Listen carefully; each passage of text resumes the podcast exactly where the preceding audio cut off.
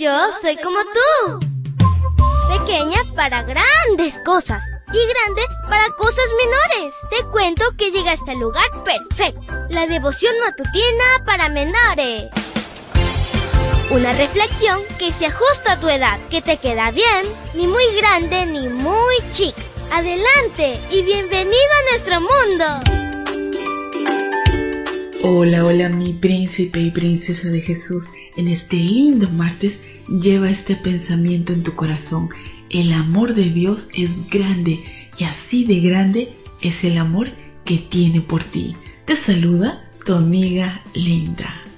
Y ahora vamos juntos y aprendamos más en otra linda historia. El versículo para hoy dice, Isaac tenía 180 años cuando murió. Fue a reunirse con sus antepasados cuando ya era muy anciano y sus hijos Esaú y Jacob lo sepultaron. Génesis 35, 28 y 29.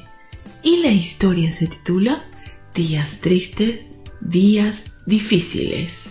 Mientras vivamos en este mundo no estamos exceptos de la enfermedad, el dolor y la muerte. Jacob experimentó una cadena de acontecimientos desagradables en muy corto tiempo. Todo se resume en pocos versículos del capítulo 35. Primeramente, una persona muy querida llamada Débora, que trabajaba en la casa de Isaac y Rebeca, había cuidado de Jacob en su niñez, murió. Eso causó tanto dolor en el lugar donde la sepultaron, lo llamaron encina del llanto, Génesis 35.8. Después Jacob enfrentó una mezcla de emociones ya que nació su último hijo a quien llamó Benjamín. Pero eso significó la muerte de su amada esposa Raquel. Solamente podemos imaginar cómo se entristeció al separarse de ella por quien había trabajado 14 años. En el sitio donde Raquel fue sepultada, Jacob construyó un monumento en su memoria. Génesis 35, 19 al 20. Finalmente, Jacob le avisaron que su padre estaba a punto de morir, así que acudió a Hebrón. En ese momento, Isaac tenía ya 180 años.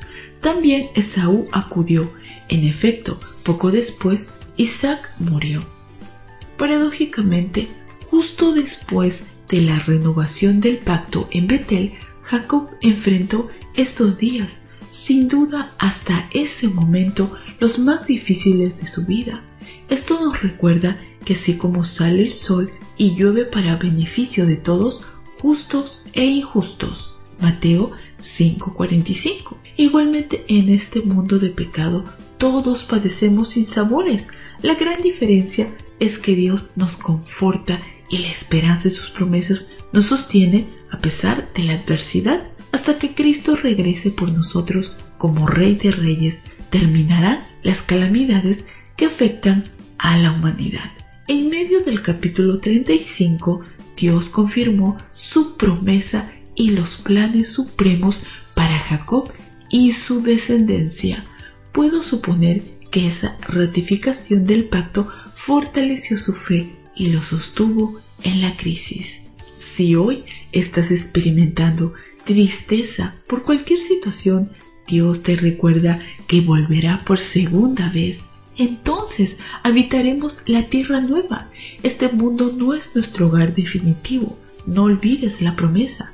Secará todas las lágrimas de ellos y ya no habrá muerte, ni llanto, ni lamento, ni dolor, porque todo lo que antes existía ha dejado de existir.